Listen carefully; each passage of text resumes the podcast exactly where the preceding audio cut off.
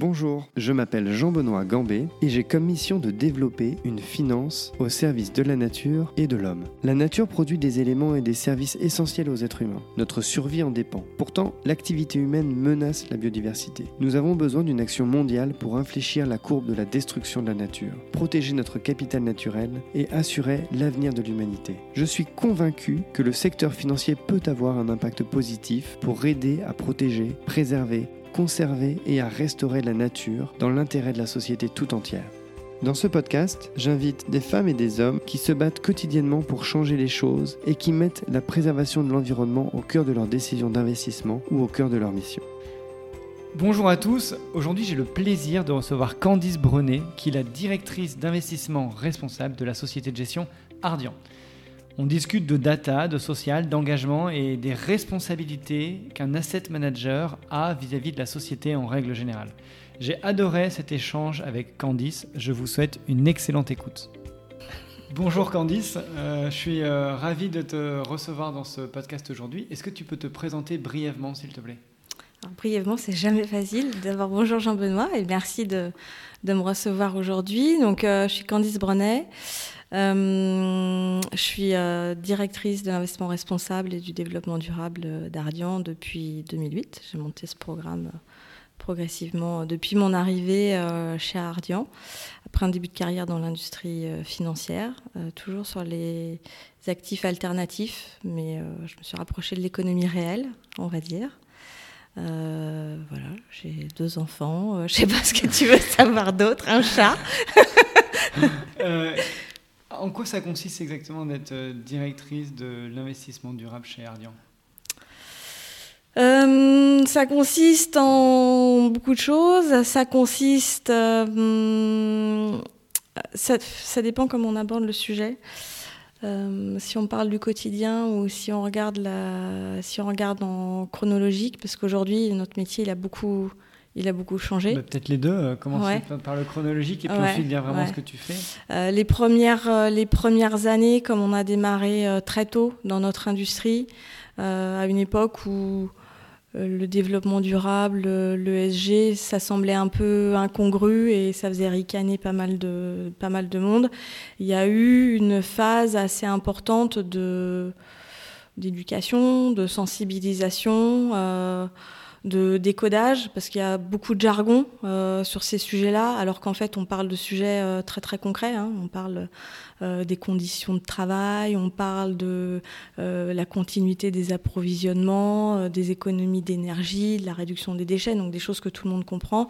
Et puis après on le robe dans un jargon où là on perd tout le monde.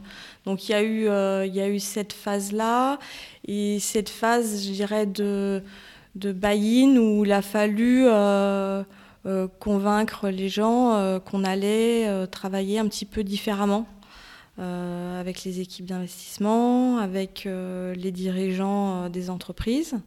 Alors moi j'ai eu la chance, il faut, faut, reconnaître, d'avoir un soutien important de Dominique Séné, qui est notre fondatrice, de Philippe Politique, qui gère le buy-out, dont l'équipe a été un laboratoire, euh, de, MD dans l'équipe fond de fond. Donc ça a été des soutiens, il ne faut, pas le cacher, qui ont été assez décisifs pour que ça avance assez vite chez Ardian. Mais malgré tout, euh, on parle de changer les habitudes, hein, de, de, changer la manière dont on regarde un deal, d'amener de nouveaux sujets à l'agenda des dirigeants, alors que euh, dans les plans de croissance, il y a déjà mille choses à faire. Euh, donc ça, ça prend, ça prend du temps, c'est ce que j'ai appris, la patience, moi qui ne suis pas du tout patiente.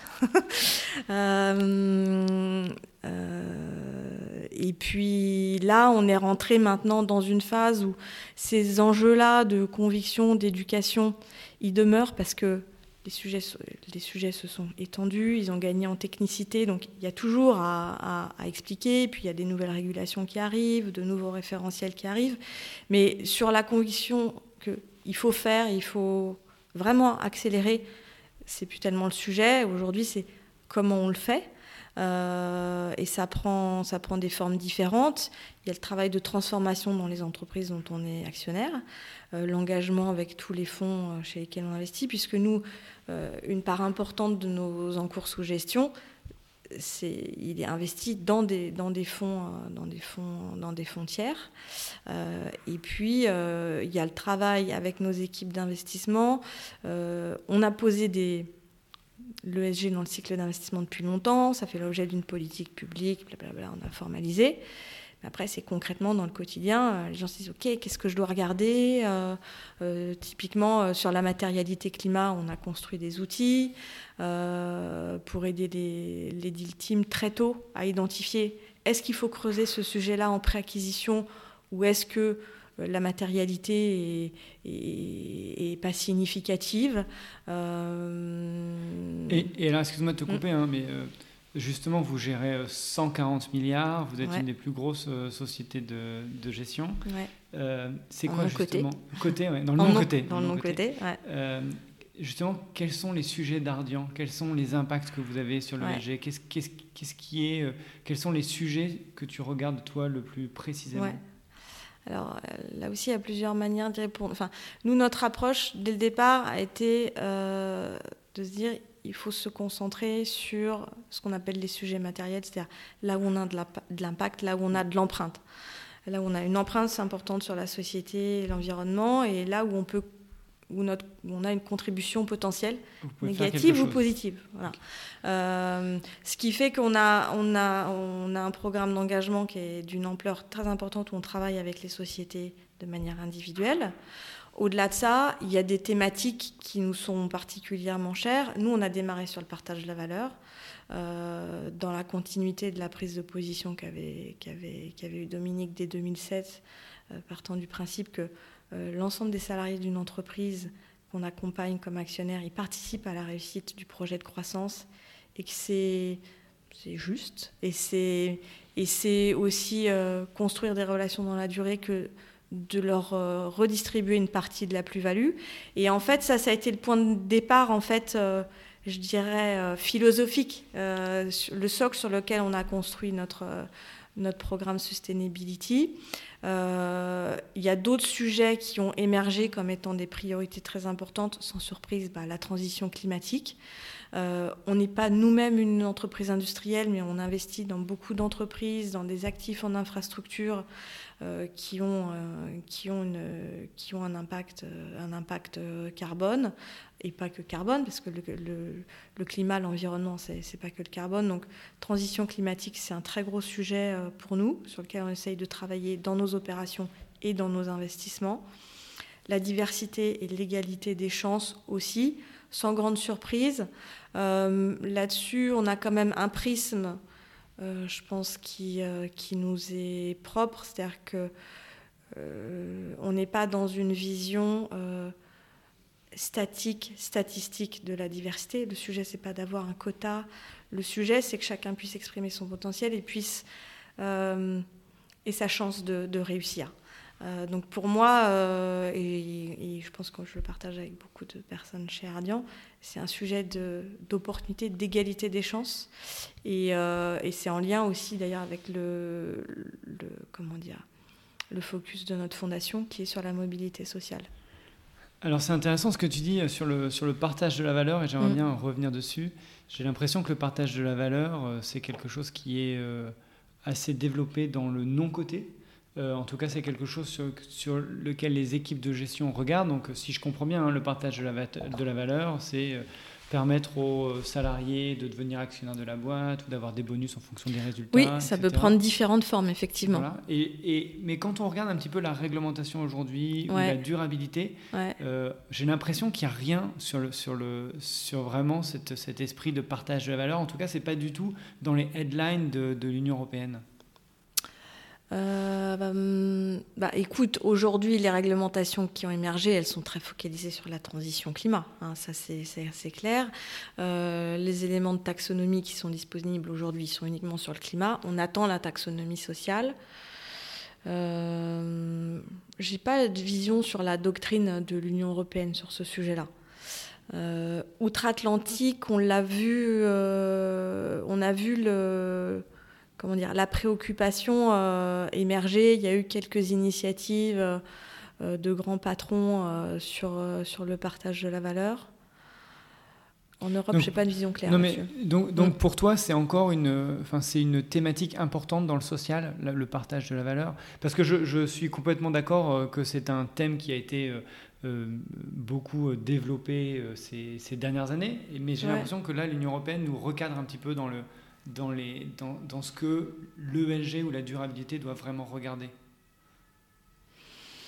Bah, je pense que, je pense que la règle, enfin, l'Union européenne avec les réglementations euh, SFDR, la Taxo et CSRD qui vont arriver, euh, je pense qu'elle euh, bon, elle cherche à orienter des flux de capitaux vers des actifs durables, mais il y a aussi un enjeu de, clarification, d'assainissement aussi du discours euh, autour du développement durable qui est nécessaire. Euh, donc, il propose des cadres, mais il n'y a pas de système parfait. Et puis, moi, je vois la réglementation comme un outil qui va donner un socle commun de lecture sur ces, sur ces grands sujets. Après, euh, pour moi, c'est la réglementation, c'est le plus petit dénominateur commun. C'est vrai que en, moi, ça va faire 15 ans que je travaille sur, euh, sur les thématiques ESG euh, e dans nos côtés. On a quand même changé de paradigme. On a démarré à une époque où on n'avait aucune contrainte. Nous, quand on a démarré en 2008, pas de réglementation. Il n'y avait pas de question des clients. Hmm. Moi, j'ai commencé à loguer les demandes des clients parce que j'aime bien suivre ce qui se passe et voir s'il y a des mouvements. Bon, bah, en 2012, euh, j'avais 10 demandes. En 2008, que dalle. Euh, donc, ce qu'on l'a fait, on l'a fait de manière très libre, euh, de manière volontaire. Aujourd'hui, on est dans un environnement qui est très différent. Mais pour autant, est-ce que notre démarche elle doit se, résumer à ce qu'impose aujourd'hui la réglementation? Non. Enfin, ma réponse, clairement, c'est non. mon ambition, elle ne se résume pas à appliquer la réglementation. Euh, donc voilà. je, voudrais revenir justement sur les demandes des clients. Ouais. Euh, et donc là, toi qui suis tout ça, tu vas pouvoir me répondre. Mais pour certains investisseurs institutionnels et des grands, on va dire les étatiques, peut-être presque par, par exemple pour le, le European Investment Fund, donc le Fonds européen d'investissement. Mhm. Euh, j'ai l'impression maintenant que finalement les questions en lien avec l'ESG mhm. et, et, en lien avec l'impact et en lien avec la taxonomie et comment tout ça s'englobe par rapport à la transition, ça devient pratiquement 50% de, leur, de leurs questions, alors que alors qu'avant c'était euh, performance, défaut, euh, risque, etc. Ouais, non, c'est vrai qu'on on a, on a, on a vécu un shift majeur. Euh, nous, on le voit, les questions euh, quand on a démarré, enfin, les premières questions des clients qu'on a eues, c'était d'abord géographiquement très concentré, les Français, euh, un peu les Hollandais, les Nordiques. Ça s'est répandu en Europe. Aujourd'hui, les Allemands euh, regardent énormément le sujet, posent des questions très approfondies. Sur l'ESG, hein, tu veux dire sur l'ESG. Euh, en Amérique du Nord, ça a beaucoup bougé au cours des trois dernières années. Euh, donc ça, c'est le premier élément. Et c'est vrai que la nature des questionnements a aussi beaucoup changé. On est passé de questions assez globales euh, sur des questions d'engagement, de, de, politique. Est-ce que vous avez une politique? Est-ce que vous appliquez tel principe? Blablabla. À aujourd'hui, euh, euh, comment ça impacte votre prise de décision d'investissement? Du coup, votre univers d'investissement et l'exposition du portefeuille dans lequel on va aller. c'est super votre programme d'engagement, mais comment vous mesurez les, les changements? C'est quoi vraiment votre impact? Et, nous, c'est une, une des raisons, mais pas la seule, euh, parce que nous, on a besoin d'outils de pilotage pour lesquels on a développé une, méthode de, mesure de, notre contribution sociale et environnementale, en utilisant les cadres de l'impact investing. Donc il y a vraiment une, euh, un niveau de questionnement, un volume qui a augmenté, une granularité de questions qui a, beaucoup, qui s'est beaucoup, euh, beaucoup augmenté, et une pertinence aussi des questions qui, s'est affirmé. C'est-à-dire que je trouve que les questions sont beaucoup plus intéressantes aujourd'hui et que pas tous les investisseurs, hein, le, c'est encore le niveau de compréhension et d'intérêt sur les sujets, il reste disparate. Mais euh, il y a vraiment un lien qui se fait aujourd'hui, euh, une imbrication de, de l'EG comme un, un levier de création de protection de valeur. Et on parlait la semaine dernière avec notre équipe relations investisseurs. Eux, ils, évaluent grosso modo que dans les, dans les questionnaires de due deal qu'ils reçoivent, 25 à 30% aujourd'hui, c'est l'ESG. Ah oui, donc c'est énorme. Voilà, c'est énorme. Et, euh, je ne sais pas si tu vas me répondre, mais c'est quoi les questions euh, les plus difficiles à répondre ou là où vous avez le plus de problèmes ou les thématiques euh, qui vous posent problème aujourd'hui S'il y en a. Bah, récemment, il y en a eu sur la réglementation parce que beaucoup d'investisseurs institutionnels sont en questionnement, ils cherchent à comprendre voilà, c'était aussi une de mes questions. C'est leur question, euh, c'est de la formation en fait. Ils viennent vous voir. On, fait aussi, on, fait aussi, euh, on fait aussi ça. Je dirais que c'est sur ce sujet-là que qu'on s'est pas mal gratté la tête, alors que nous-mêmes, on est dans la phase de euh, de décryptage et de compréhension des impacts opérationnels de, cette, de ces réglementations sur notre activité. Sachant que nous, on avait déjà mis beaucoup de choses en place dans le suivi des lignes, dans nos process de sélection des deals, dans les reporting, et qu'on ne va pas tout mettre à la poubelle. Si on l'a fait, c'est mm. que ça faisait du sens pour nous. Donc c'est comment on fait cohabiter tout ça de manière euh, efficace, euh, intelligible. Euh. donc ça, c'est un, un, sujet un peu complexe ouais, qui, qui, depuis 18 mois, nous occupe beaucoup, occupe beaucoup nos clients. Ouais, donc si je comprends bien, l'idée c'est de se dire euh, que tu avais des process que vous avez mis en place euh, mmh. depuis, euh, depuis plus de 10 ans. Maintenant il y a une réglementation qui tombe. Comment tu adaptes ces process en bah, rajoutant les, les, les... Où est-ce est qu'il y a des gaps Où est-ce que on merge avec la réglementation? Qu'est-ce qu'on qu'est-ce qu'on maintient à côté de ce qu'on fait pour des raisons purement réglementaires Il y a beaucoup d'aspects de tuyauterie aussi. Hein. Avec les RTS qui sont sortis, euh, MIFID qui arrive et le questionnaire EET, euh, on rentre vraiment dans des sujets de où est-ce qu'on met le tuyau pour, euh, pour que la data qu'on a déjà, elle arrive chez l'investisseur d'une manière, d'une manière efficace. Parce que notre métier de base, et ce qui motive, je pense, mon équipe et moi, c'est de faire bouger les lignes, c'est pas de faire des reporting même si c'est très important, euh, et que c'est tout à fait légitime que le régulateur et que les investisseurs ils se posent des questions, on, est, on, leur doit des comptes. Euh, et justement, aujourd'hui, tu en fais beaucoup de reporting, ou ton équipe en fait beaucoup, ou passe beaucoup de temps à les faire? Bah, on, est, on est là dans une phase euh, encore de on n'a pas fini de digérer les réglementations. De toute façon, elles sont même pas les textes sont même pas finis. L'encre n'est pas sèche, euh, la taxe sociale, elle n'est pas sortie. Donc euh, aujourd'hui, ça nous prend plus de temps que euh, que ça, enfin, qu'en rythme de croisière, quoi. Alors justement, la réglementation, aujourd'hui, elle est sur la, sur la data, hein. c'est vraiment sur le, le, disclosure, mm. publier des informations. Et j'ai l'impression, euh, certaines fois, quand je vais voir euh, certaines sociétés de gestion, qu'ils euh, se focalisent justement sur la data et pas vraiment sur l'analyse de la data. Mhm. C'est-à-dire qu'ils récoltent de la data et ils nous montrent, oui, regarde, j'ai les PAI, j'ai l'eau, j'ai les gaz à effet de serre. Et ensuite, on dit, bon, d'accord, c'est bien, mais alors, qu'est-ce que ça donne par rapport à d'autres? Est-ce que c'est super? Et alors là, il y a, Écran de fumée. Oui, là on dit, bon, bah, j'ai les informations. Ouais, ouais. Mais qu'est-ce que tu penses justement de ça? Est-ce que la réglementation n'a tellement pas. C'est tellement concentré sur l'information à avoir que finalement on en oublie l'analyse de cette information? Je pense que cette euh, obsession de la data, elle avait démarré avant la réglementation. Euh, et puis d'ailleurs, il y a, plein de gens qui ont un intérêt à ça, qui développent des business models sur la collecte, l'analyse de data. Donc ça, pousse aussi à cette, effervescence. Euh, je pense qu'il il va falloir un petit peu de temps pour que ça décante, mais que la réglementation, elle va plutôt assainir les choses, faciliter les choses sur les questions de la donnée, améliorer la qualité de la donnée. Euh, maintenant, je pense que euh, c'est pas les datas qui vont faire changer les comportements. Mmh. Euh, la, data, c'est un signal, c'est une information. Donc l'information, il faut l'analyser et puis ensuite, c'est un outil d'aide à la décision. Et puis ensuite, il y a la mise en action. donc c'est nécessaire, mais non suffisant. Et on en parlait ce matin, ce midi, avec, euh, avec l'équipe et avec notre ESG euh, e Data Specialist qui a rejoint l'équipe. Euh, moi, mon approche de notre métier, c'est on est people driven, data enabled. On n'est pas. Beaucoup de gens disent on est data driven, data driven. Ça ne veut rien dire. Tu as des tonnes de data, t'en fais rien.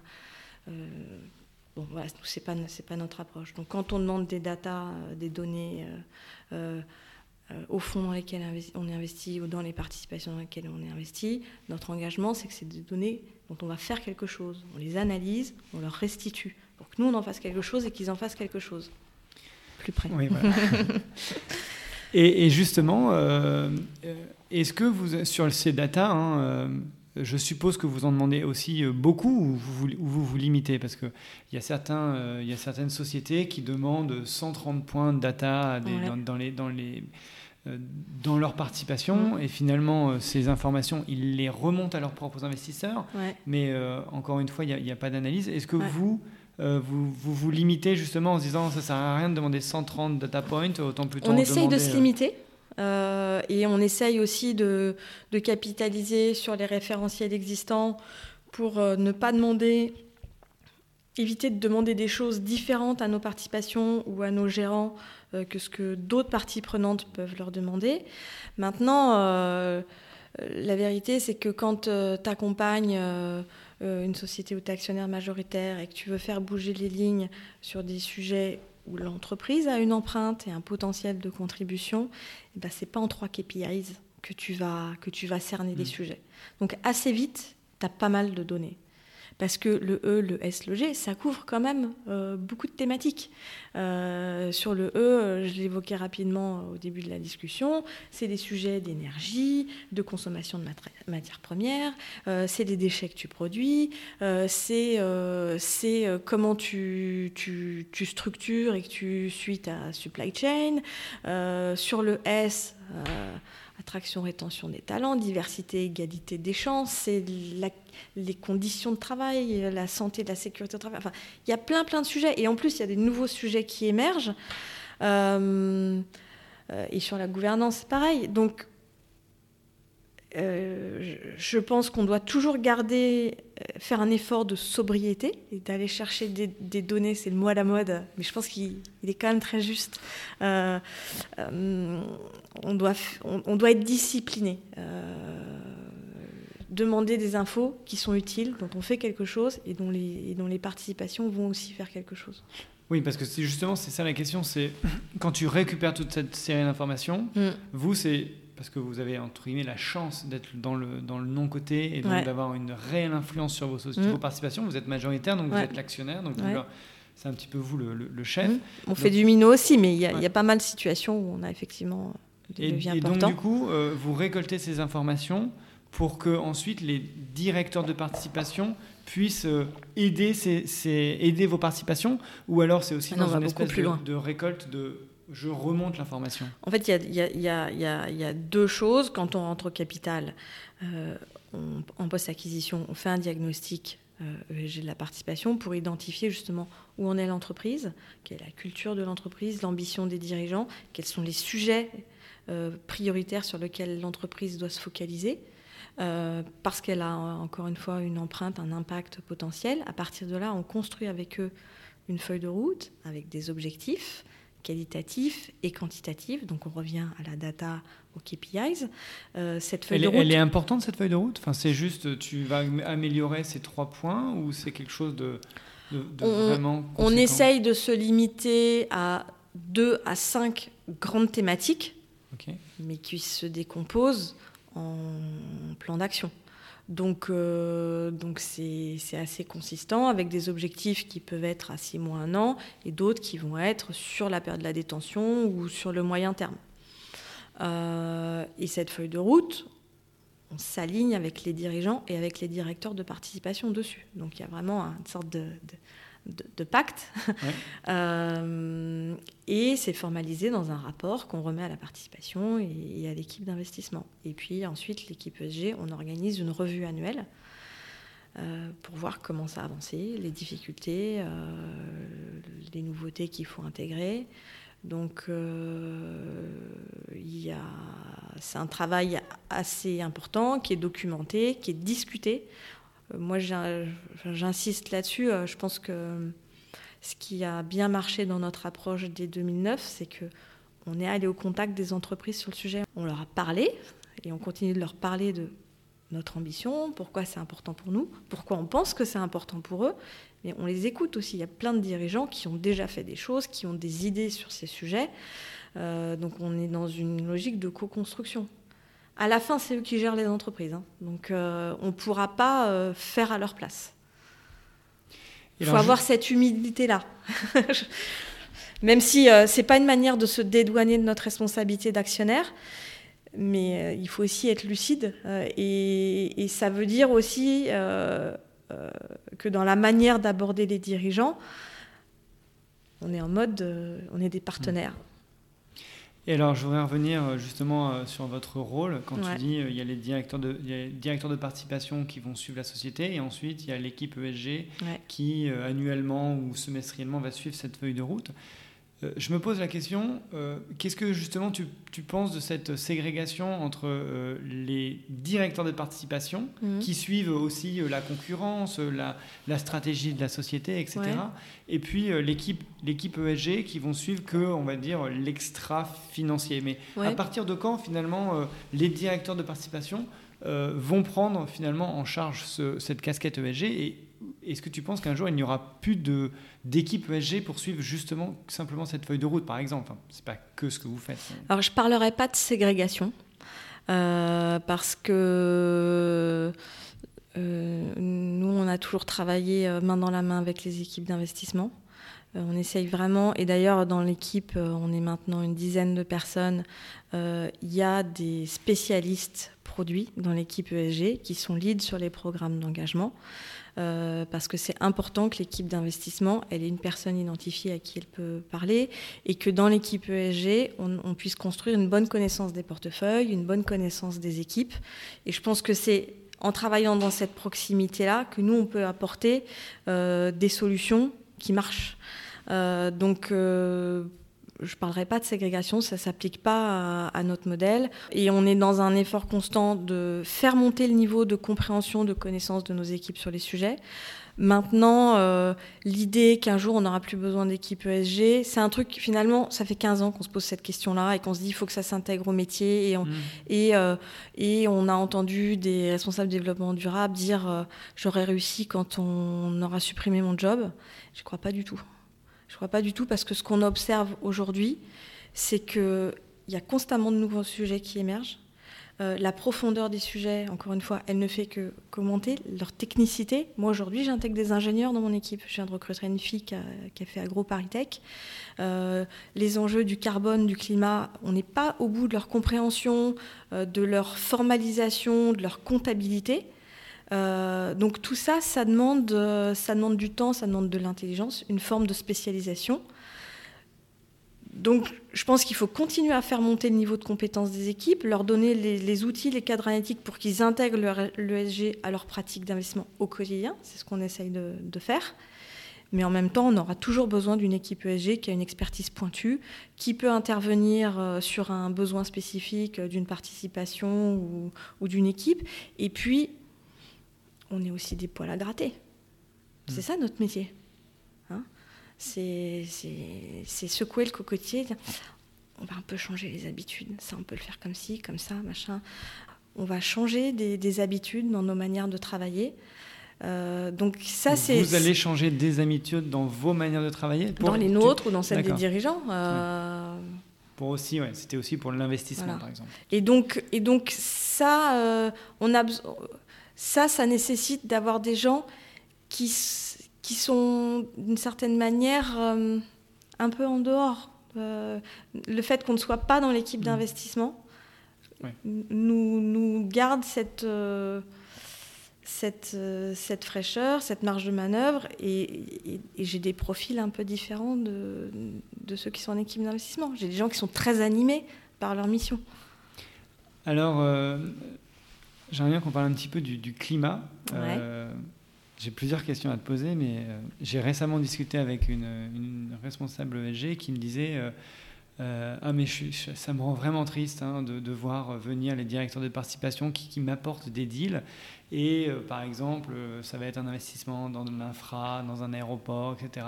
Et ils me disent bah, comment je peux réussir à aligner cet, aéroport à l'accord de Paris ou cette, cette autoroute, etc. Et à chaque fois je leur dis mais Aujourd'hui, il n'y a pas de solution pour aligner un aéroport à l'accord de Paris. J'ai l'impression de leur dire que leur bébé est moche, entre guillemets, quand ils arrivent avec, un, avec un deal. Est-ce que toi, c'est des choses qui, qui, t'arrivent Ou est-ce qu'il y a des, moments où vous dites, ben non, en fait, ces deals-là, on ne peut plus les faire par rapport à notre engagement climatique, etc. Alors, il y a, y a, effectivement des opportunités d'investissement qu'on a, qu'on a écartées ces dernières années. Et le, et le champ, euh, euh, il a augmenté. En parallèle, il y a de nouveaux business models qui ont émergé, des entreprises qui sont des, des de la transition. Donc, il y a, voilà, le, champ se restreint d'un côté, il s'élargit, il s'élargit de l'autre. Euh, nous, on est un, on est un investisseur de, de moyen long terme. Je pense que une de nos raisons d'être, c'est d'accompagner la transformation d'un large panel d'entreprises et d'actifs. Euh, je pense qu'on a le temps pour nous. Euh, et je pense que par rapport à des investisseurs sur les marchés cotés, c'est là où on peut faire une, vraie différence. donc, c'est important. Enfin, je pense qu'il y a à la fois des choses sur lesquelles, oui, on sait qu'on n'y arrivera pas, mais on peut, enfin, il y a quand même beaucoup, beaucoup, beaucoup d'activités euh, qui ont besoin de travailler, de se transformer pour rejoindre la trajectoire Accord de Paris. Et puis, il va encore y avoir de l'innovation technologique. Euh, enfin, moi, je suis peut-être trop optimiste, mais je pense qu'il faut être optimiste dans mon métier parce que sinon. Euh, Alors, justement, justement, je voudrais savoir un petit peu si. que tu me dises un petit peu si tu, tu y crois ou pas. Tu parlais d'optimisme, j'ai entendu euh, Monsieur Jean Covici euh, il n'y a pas longtemps dire Moi je suis un optimiste dans l'action, mais je suis un pessimiste dans l'analyse. Dans ouais. Euh, Est-ce que je ne sais pas si d'ailleurs tu, es libre de, pouvoir dire si tu y crois ou tu y crois pas, ou si jamais tu n'y croyais pas en te disant ben, non, je pense que c'est impossible qu'on arrive à une trajectoire 1,5. je, tu, tu, calcules les températures de tes portefeuilles, tu vois potentiellement la difficulté que c'est de diminuer. Est-ce que tu penses que euh, d'ici 8 ans, on aura réussi à diminuer de 50% en horizon 2030 et puis qu'on arrive à la neutralité en 2050 J'ai pas la réponse à cette question-là. Par contre, ce que je sais, c'est qu'on n'a pas d'autre choix que d'essayer. Donc euh, voilà, hmm. c'est sans doute pas assez fort, pas assez vite, mais mais, mais voilà, il faut, il faut quand même essayer. Et alors justement, aujourd'hui, euh, dans l'alignement des, des, des, portefeuilles euh, à une trajectoire de neutralité carbone, hmm où vous en êtes, ou où tu en es. Euh, est-ce que vous en êtes euh, à, réfléchir justement à quel est le bon modèle Qu'est-ce que, qu'est-ce que comment faire euh, Est-ce que vous calculez déjà la, température de vos, de vos, portefeuilles En fait, on a. Nous, bon, d'abord, tu le sais, on est un multi-asset manager du non-côté, donc on a des métiers assez différents. Euh, on a, il y a plusieurs volets sur, le, sur cette transition climatique. Il y a d'abord la décarbonation de nos portefeuilles, qu'on a engagé euh, depuis plusieurs années sur euh, les activités où il y avait la plus forte matérialité. Donc les infras, là on a avancé sur, sur, sur le real estate. En parallèle, d'autres actions qui ont été lancées dans, dans, le reste des portefeuilles. Euh, mais sur ces activités-là, on a des trajectoires carbone, on sait euh, quel est le gap quand il y en a euh, encore. Il y a un autre volet qui est d'investir dans, la transition énergétique. Donc tu as peut-être vu qu'on a lancé un fonds Clean Hydrogen. Il y aura d'autres... il y aura d'autres développements d'activités où, on va financer directement des activités de transition. Puis le dernier aspect, bah, c'est de travailler euh, de manière systémique euh, avec nos industries, avec nos pairs, pour faire euh, émerger une compréhension commune des sujets et des consensus sur les leviers d'action et se donner des objectifs. C'est le sens de notre engagement au One Planet Summit avec les fonds souverains. c'est pour ça qu'on a rejoint la TCFD, qu'en 2015, on avait participé à lancer l'initiative climat. Qui est maintenant porté par les PRI. Donc il y a différents leviers d'action. et puis l'année prochaine, je pense qu'on publiera notre stratégie climat globale qui couvrira vraiment l'ensemble de nos activités. Alors, je sais bien que la, première chose à faire, c'est de, c'est de mesurer, ensuite c'est de réduire. Est-ce que vous pensez déjà qu'il va falloir compenser d'une certaine manière ou est-ce que vous réfléchissez à, une façon de compenser euh, les émissions qui sont émises par vos portefeuilles Il faudra compenser, mais euh, on sait très bien qu'il n'y a pas assez de place sur Terre pour planter les arbres qui suffiront à la compensation. Euh, et c'est le sens des guidance qui ont été émises par SBTI, notamment pour limiter la compensation à une part marginale des émissions. Le sujet, c'est de d'avoir d'émettre moins de carbone dans l'air. Donc euh, l'enjeu prioritaire, c'est de réduire les émissions.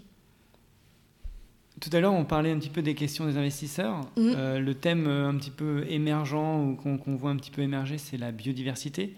Est-ce que vous avez des questions dans ce sens? Est-ce qu'on vous, on vous challenge un petit peu? Est-ce que vous réfléchissez à un produit spécial biodiversité? Comment vous raisonnez un petit peu sur cette thématique? euh, Nous, c'est un sujet sur lequel on a commencé à réfléchir, à identifier dans nos portefeuilles où est-ce qu'on a des, des empreintes et comment l'améliorer. Mais c'est un sujet qu'on voit peu aujourd'hui euh, du côté des investisseurs.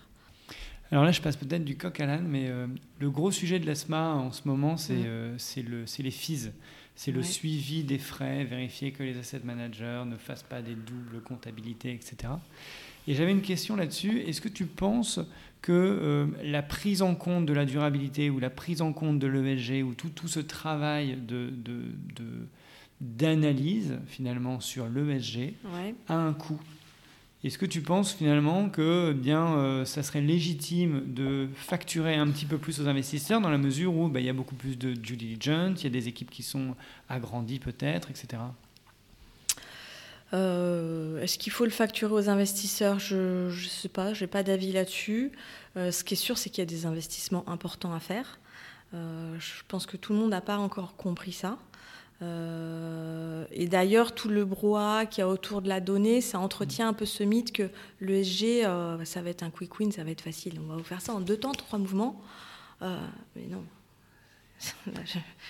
je, crois qu'il faut sortir de ce mythe-là. pour les raisons que j'évoquais tout à l'heure, la, technicité des sujets, leur ampleur. Ben, il faut investir, il faut investir du temps, il faut investir de l'intelligence, il faut investir dans les outils. Euh, après, euh, tout ça, je le vois comme un investissement parce que ça permet de faire de meilleurs investissements, ça permet de créer de la valeur aussi euh, financière dans les portefeuilles, de faire de la protection de valeur. c'est toujours difficile de mesurer les bénéfices immatériels, mais on voit bien qu'aujourd'hui, on ne peut plus raisonner uniquement en termes monétaires la, disparition des forêts, la raréfaction de l'eau. Euh, jusqu'à maintenant, on ne se posait pas la question de le monétiser. Voilà, on est en train de regarder les, sujets différemment. Donc, euh, investir dans la capacité ESG quand on est une société de gestion, euh, il y a des bénéfices au bout, hmm. qu'on n'arrive pas encore toujours à, à chiffrer. Mais on n'est qu'au début. et, est-ce que tu penses que, maintenant c'est une question peut-être un petit peu plus personnelle, mais est-ce mm. que tu penses que toi, euh, Candice, tu peux avoir euh, un impact ou que tu peux orienter euh, une société comme Ardian? Est-ce que tu peux orienter les 141 milliards d'une façon ou d'une autre à prendre en compte quelque chose de particulier? Est-ce que l'équipe ESG, par exemple, je ne sais pas, tu peux nous dire peut-être ce qui t'anime en particulier tu m'avais, tu m'avais dit qu'il y a une partie du social qui, qui, mhm. te parlait particulièrement. Je voudrais bien t'entendre un petit peu là-dessus par rapport à, toi, ton impact au sein d'Ardian par rapport au gros sujet. Mhm. Bah, je reviens sur cette histoire de poil à gratter. Euh, euh, oui, très, à mon échelle, hein, euh, je pense que effectivement j'ai un rôle dans le pivotement de, de, de ces métiers. je pense qu'on a déjà bougé. J'ai eu la chance d'être dans une boîte où il y a un terreau favorable, mais culturellement, et une sensibilité notamment à ces sujets euh, à ces sujets sociaux, mais malgré tout, ça n'a pas toujours été complètement simple. Hein. Je disais, j'ai appris, la, appris la patience. Mais oui, ça a beaucoup bougé déjà. Encore une fois, c'est pas assez, mais je vois bien la manière dont les équipes abordent les opportunités d'investissement aujourd'hui euh, comparé à ce que c'était il y a 5 ans. Ça n'a rien à voir. Ça n'a rien à voir. Et il y a, y a des, des, deals, bon, ils ne les, regardent plus. Naturellement, on ne le sait même pas. Euh... Mmh. Donc. Euh... Ils viennent même pas te voir pour leur dire que leur bébé. Voilà, ça arrive, tu vois. Donc, donc encore une fois, par rapport à la à l'urgence des enjeux qu'on a, leur magnitude, c'est pas assez. Euh, mais moi, c'est ce que je peux faire, euh, c'est ce que je peux faire ici. Et si un grand fonds comme Ardian qui gère 140 milliards et qui compte bientôt un millier de collaborateurs peut bouger, bah, ça veut dire aussi qu'il y a plein d'autres gens qui peuvent bouger. Euh, donc, on a aussi un. Aujourd'hui, on a une, une, exposition, une visibilité qui nous engage aussi. On a un rôle, encore une fois, très modestement, mais d'exemple. On envoie un signal quand nous on bouge. Et alors, toi, qu'est-ce qui qu'est-ce qui t'anime aujourd'hui? Aujourd'hui, j'ai quand même l'impression que l'Union européenne hein, nous donne vraiment les, ou même l'ONU hein, nous donne les guidelines. C'est euh, c'est le climat, c'est les déchets, c'est l'eau, euh, c'est l'économie circulaire, etc. Mmh. Euh, le social, pour l'instant, ça arrivera après. Toi, tu m'avais parlé de, de, de l'intergénérationnel. Il y a plein de sujets qui me qui me, qui me préoccupe. euh, on a la transition climatique euh, à titre personnel, mais comme beaucoup de gens, euh, euh, voilà, le, je suis inquiète pour l'avenir de mes enfants. La disparition des forêts, ça m'arrache le cœur. Enfin, y a, voilà, et ça, on le voit dans notre environnement quasiment quotidien. Aujourd'hui, avec les événements climatiques, on peut plus, euh, on peut plus ignorer le sujet. Et sur le social, euh, il y a plein de sujets qui me, qui me touchent. Euh, je pense que le sujet de la mobilité sociale, de l'égalité des chances, c'est un sujet majeur dans notre société, dans beaucoup de sociétés occidentales. Pourquoi? Tu peux juste développer un petit peu par rapport qu'est-ce que tu as en tête? Parce que je pense que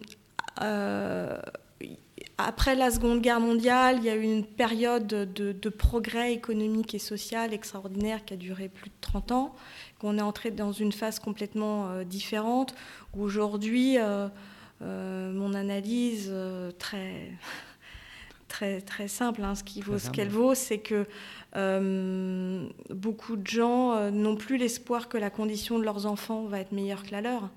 Euh, et de facto, il y a quand même beaucoup de jeunes qui sont contraints de vivre chez leurs parents parce qu'ils ne peuvent, pas, euh, euh, peuvent pas se payer un logement, qui sont dans des situations de précarité. On a beaucoup parlé avec le Covid de la précarité des étudiants.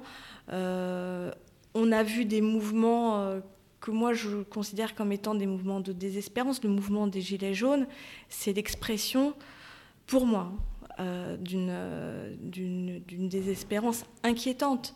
Euh, le Brexit, d'autres mouvements populistes, pour moi, ils, signent le fait que les gens n'ont plus l'espoir de, progresser, que leurs enfants progressent. je me résous pas à me dire bon bah c'est comme ça ils sont tombés, on a changé d'époque. Mhm. Euh, donc, euh, donc ça, c'est un sujet qui me, qui, me, qui me touche et sur lequel j'essaye de travailler à mon échelle. L'intergénérationnel, euh, je ne saurais pas te dire pourquoi, mais en fait, je trouve qu'on observe des... Je ne sais pas si c'est des incohérences, mais il y a plein de gens aujourd'hui, à 50 ans, qui se retrouvent sur le carreau parce qu'ils sont trop chers dans les entreprises. À côté de ça, avec l'allongement de la vie, euh, le système de retraite est en train de est mort, enfin il est, au bord de l'asphyxie, on ne va pas pouvoir payer les gens en retraite 40, 50 ans, des gens qui ont acquis des compétences, du savoir, alors qu'il y a un besoin de, formation, de, de, transmission euh, dans les entreprises et dans la société d'une manière générale qui est extrêmement important je n'ai pas la solution. Mais je me dis, euh, il y a quand même quelque chose à faire. Aujourd'hui, on parle beaucoup de diversité et d'inclusion. on parle très peu de la, de la diversité générationnelle. Moi, je trouve qu'on devrait aussi regarder cet aspect-là. Après, on peut pas tout faire en même temps, mais euh, voilà, tu vois, il y a encore plein de choses à, défricher. Euh, je me pose une question. Est-ce qu'on a besoin d'être engagé quand on est responsable ESG d'une institution financière? Engagé. Engagé, engagé justement. Est-ce qu'on a besoin de nous-mêmes, au niveau personnel, se dire qu'effectivement, il y a un problème au niveau climatique, il y a un problème au niveau des forêts, il y a un problème au niveau social, un petit peu comme je te sens un petit peu engagé, par exemple? Moi, je ne peux pas parler pour les autres. Je pense que le fait que ces sujets me touchent personnellement, sans doute que c'est, c'est un. Je transmets aussi certaines convictions. Euh, donc, je, je sais, enfin, puis je ne sais pas si on peut faire ce métier de manière mécanique. C'est-à-dire? Bah, sans... Ah oui, d'accord. Juste appliquer les règles, par exemple. Ouais, sans être engagé ou sans y croire. Je reviens à ta mm. question euh, du début. Est-ce que tu as, un... Est que as un conseil? Parce que, tu vois, c'est quand même un métier euh, euh, bon, qui est passionnant. Moi, j'adore le développement. Donc là, on défriche. on va emmerder tout le monde à droite, à gauche. Hein, on va changer ça, on va changer ci, gna, gna, gna. Mais on travaille quand même sur des sujets lourds, quoi. Tu vois? Ça peut être un peu déprimant aussi. tu es, obligé d'ouvrir les yeux sur le monde. Des fois, tu as envie de les refermer. Et alors, est-ce que tu aurais une, un conseil à donner euh, pour, on va dire, les plus jeunes générations, euh, les, les 20-30 ans qui, qui, qui, arrivent sur le qui sont dans le, dans le marché financier et qui, euh, qui ont envie de justement faire changer les choses euh, est-ce que tu as, des conseils à leur donner euh, Je sais pas, ça peut être de carrière, de lecture, de réflexion C'est difficile ça comme question. Euh, par rapport aux jeunes que tu vois chez Ardian, par exemple, ou même par rapport à. pour les aider un petit peu à. Parce que je pose cette question parce qu'aujourd'hui, il y a de plus en plus de jeunes qui arrivent dans les industries financières, qui, qui ils lisent par exemple les rapports ESG ou le rapport RSE de, la boîte, ils disent waouh, c'est génial, cette boîte-là, elle est en train de changer le monde. Ils arrivent et en fait, ils se rendent compte que concrètement, c'est pas aussi facile que ce que le rapport pouvait le, pouvait le montrer. Et donc, il peut, et donc, il y a, on va dire. Changer le monde, c'est hyper dur. oui, mais c'est ce que veulent faire les jeunes. Mais après, oui, mais ils ont raison. Euh, il y a quelques années, euh, j'avais eu en stage euh, une jeune femme qui a bossé avec moi sur euh, l'impact. On réfléchissait à lancer une poche d'impact investing. Et je dis pourquoi? Et elle me raconte son parcours. Et la fille était quand même un petit peu décalée par rapport à notre univers, qui est bien. Et je dis pourquoi vous avez envie de venir chez nous? Elle me dit parce que faut tout changer, il faut tout casser. je lui dis ouais, c'est bien. Ok, donc elle est venue en stage. Faut pas tout casser tout de suite. Non, mais euh, je pense qu'il faut avoir envie de secouer les choses, vraiment. Mais mais faut être. Je ne sais pas s'il faut être conscient que ça va être difficile. En tout cas, il faut être prêt à s'accrocher, parce que le changement, c'est toujours euh, difficile, c'est toujours long. Euh, moi, je ne crois pas au grand soir. je crois que les choses, elles bougent de manière Bien sûr, il y a des innovations de rupture, mais il y a aussi beaucoup de changements qui se font de manière incrémentale. Donc, euh, donc il, faut, il faut de la ténacité, il faut de la détermination. Euh, et de la patience. Et de la patience. Mais c'est peut-être plus de la détermination que, que, que de la patience, parce qu'en même temps, la patience, ça peut s'entendre de différentes manières, et la passivité, c'est pas du tout la bonne recette. Je n'y crois pas du tout. Donc, c'est peut-être la détermination. Et après, des conseils de lecture, euh, c'est marrant. on parle beaucoup de sobriété aujourd'hui. Je ne sais pas si c'est une bonne lecture à conseiller, mais il y avait un livre qui m'avait énormément marqué quand j'étais étudiante à Sciences Po. C'était un prof d'éco qui nous avait fait lire ça euh, quand j'avais démarré l'éco euh, en première année. Et qui nous avait fait lire Âge de pierre, âge d'abondance de Marshall Salins, qui est un anthropologue euh, et ça m'avait vraiment, euh, moi qui ai grandi dans une société d'abondance, dans un modèle économique d'accumulation. ça m'avait vraiment interpellé, ça m'avait ouvert les chakras sur le fait que ça peut paraître idiot aujourd'hui, à l'heure où on parle de sobriété, etc., et où on, interroge les modèles de croissance. Mais ça m'avait ouvert les chakras sur le fait qu'il y a d'autres modèles. Je ne dis pas que revenir à l'âge de pierre, c'est souhaitable. Voilà, donc je trouve que c'est bien de, de, revisiter euh, ce qu'on veut pour notre futur. Quand on a préparé le, podcast, tu m'as parlé un petit peu de la conception de, de l'homme prédateur, etc., mmh. de, de, cette euh, philosophie. Mmh. Est-ce que tu peux juste développer un petit peu? Je trouve ça assez intéressant. Euh, Ouais, c'est un sujet. En fait, euh, je, trouve qu'on est dans un moment où euh, il y, a beaucoup d'anxiété autour de, la transition, euh, de la transition qu'on vit, des urgences climatiques, la disparition de la biodiversité, etc., qui sont qui sont reliées à l'action de l'homme sur son environnement. Euh, donc euh, on a parlé de l'Anthropocène, l'homme qui est devenu une force, euh, qui a une empreinte telle sur, sur la Terre qu'il est devenu une force géologique mais destructrice. On a vu le bouquin Homo sapiens qui présente l'homme comme un prédateur.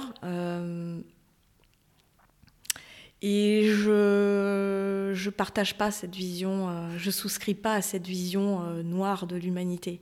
Je ne dis pas que tout ce que fait l'homme eh bien. il y a plein de choses qui sont à questionner. Encore une fois, il faut qu'on, il change euh, beaucoup de choses.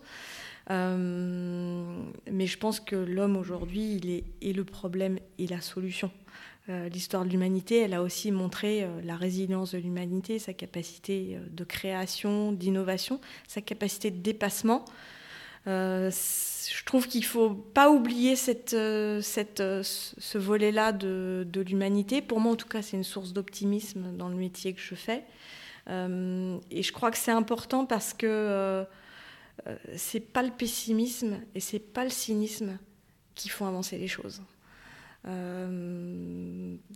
Donc voilà, je trouve que c'est important de, pour moi en tout cas, euh, de garder une vision euh, un petit peu plus complète, un peu plus complexe peut-être, euh, des potentialités de l'homme, avec un grand H. Super, on va terminer là-dessus. Merci beaucoup Candice d'avoir accepté ton invitation, de m'avoir reçu ici et à très bientôt. Bonne continuation. Merci.